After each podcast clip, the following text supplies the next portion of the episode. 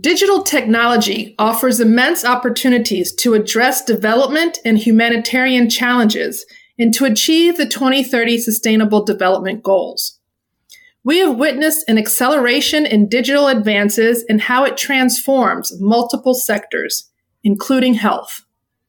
We learned during the COVID 19 pandemic that prevention and healthcare can be more inclusive if we optimize information and communication technologies. And we learned that gender responsive approaches to innovation, technology, and digital education can improve health outcomes. We will talk about this with our guest today. Breaking the Glass Ceiling and Forging New Paths, a new podcast series by the Inter American Task Force on Women's Leadership.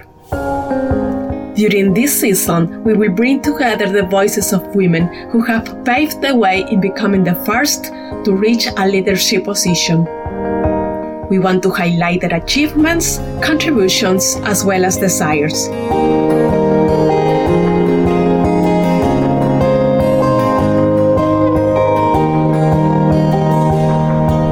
Please stay with us and be part of this conversation.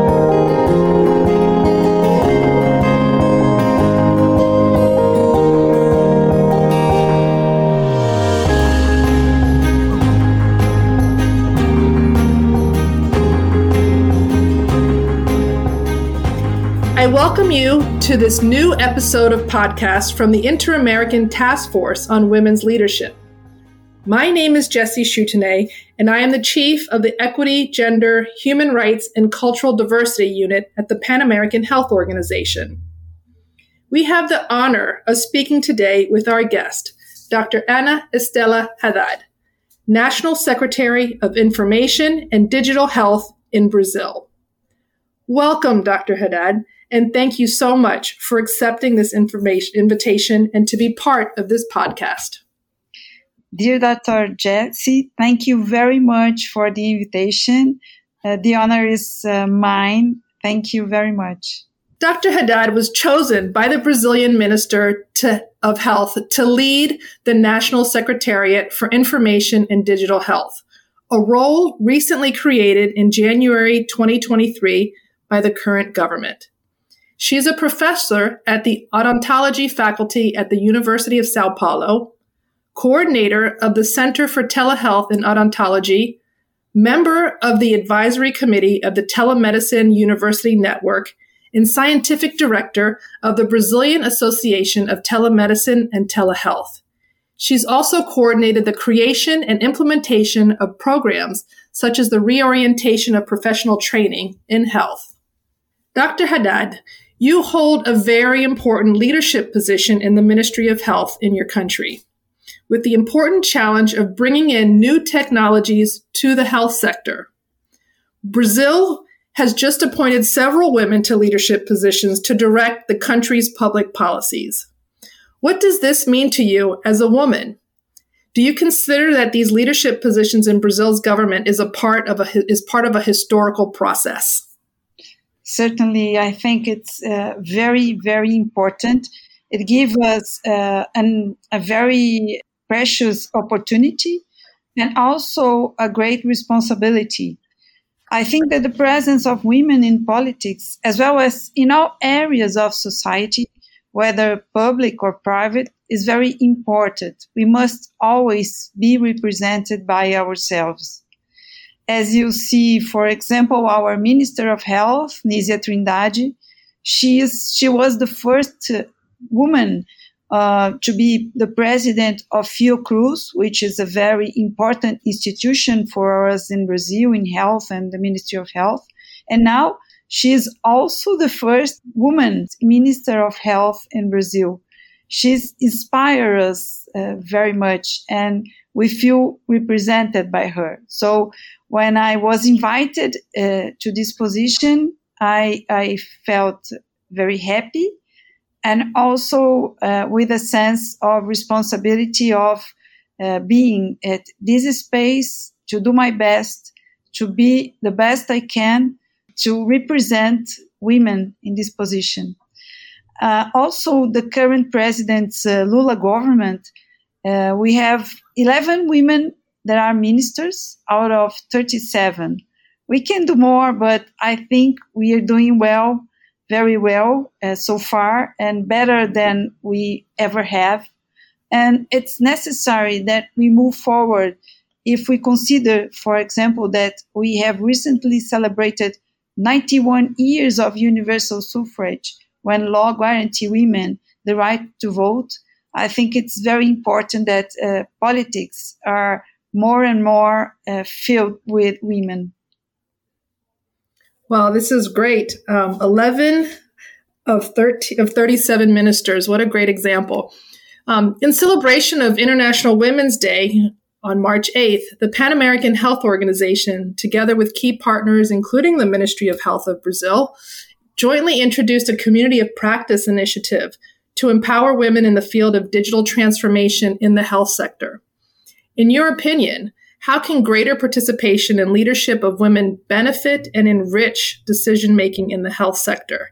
And how can innovation and development of technological solutions improve the health of women and girls? I think that women, we, we are not a minority as, as a matter of fact, and we must participate uh, in a complementary way, in a complementary view, as much as men and not less than that. Women public participation usually focus on social equity, uh, meets the principles of social inclusion, not just that. Nowadays, for example, when we think about social inclusion, we, we also means digital inclusion, for example, and especially in the health sector, we consider, for example, social de- determinants of health well-being in a broader intersectorial approach. And I think, and also, uh, f- uh, for example, in Brazil, we have in the health sector uh, more and more women, uh, even in uh, medicine, nursery, and, and I think it's very important that we have uh, the, these complementary views and, and way of seeing life and seeing and thinking and feeling uh, we feel different from men. It's not more or less, but it's different. So all of us must be uh, represented in the scenario and giving our contribution in in an equal stage of things. Yeah, I, I couldn't agree more. I mean, re- uh, representation, social inclusion, and women's participation are so important, but it isn't always so easy. Have you felt that it's difficult for a woman to be in the field of digital technology? And what advice would you give to young women wanting to enter the field of digital health and innovation? Uh, it's very it's very interesting, as you said, as you say in this in this field of uh, digital health, and we have many uh, participants from technology, uh, and there are many uh, meetings that I I have to support here and many times we have less women than men in the meeting and sometimes women come to me and say oh how good is to have you in this position and you know uh, because we can inspire each other we can support each other we can you know uh, do it in a collaborative manner and uh, i think this is very important and as a message to girls i would say always believe in yourselves you can be whatever you want to be. We have a term in Portuguese that is uh, sororidade. I don't know if we have this same term in English or in Spanish, but it means that the importance of women helping each other, protecting, caring for each other, and growing together.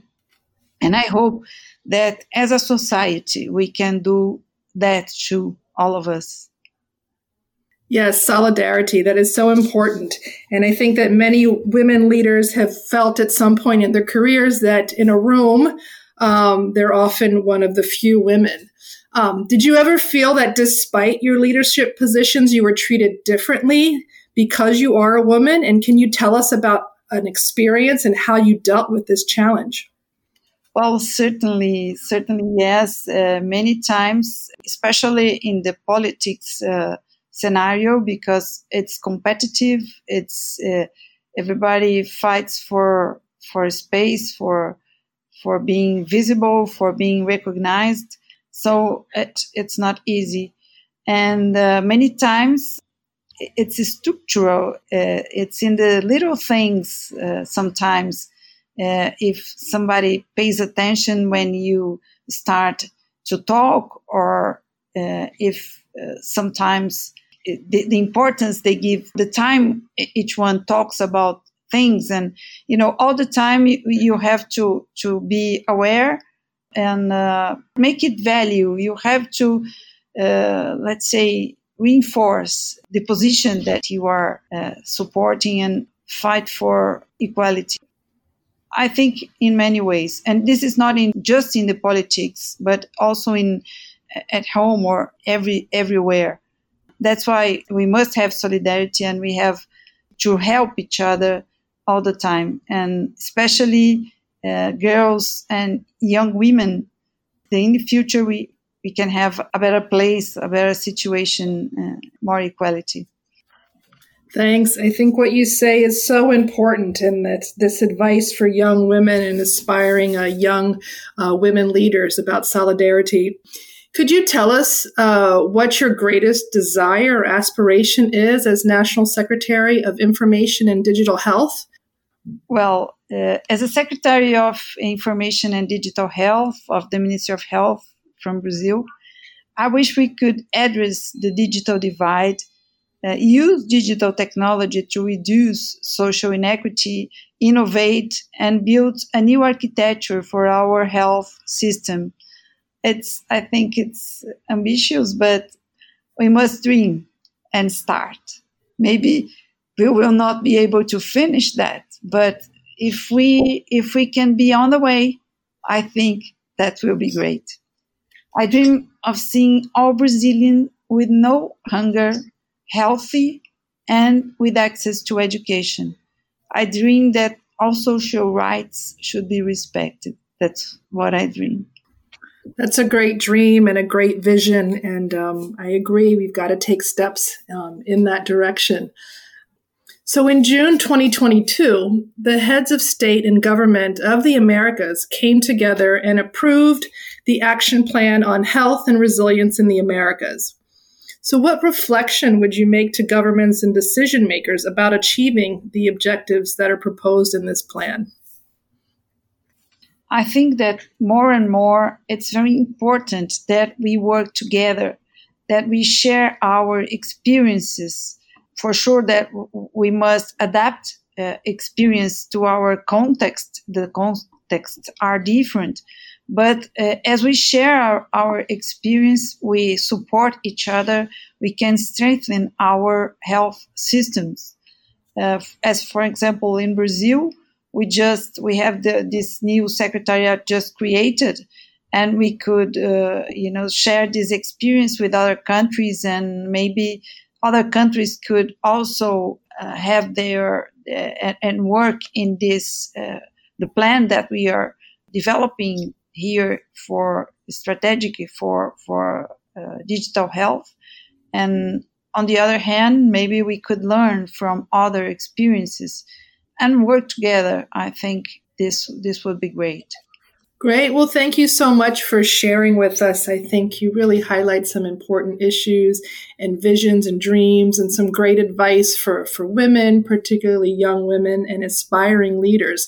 So we want to thank you so much for speaking with us today. Thank you, Jessie. Thank you very much. It was a pleasure.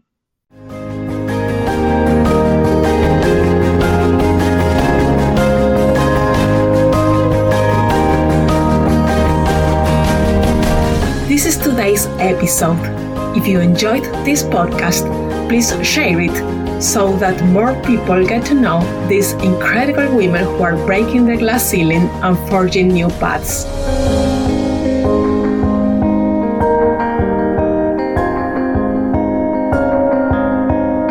Thanks for joining us.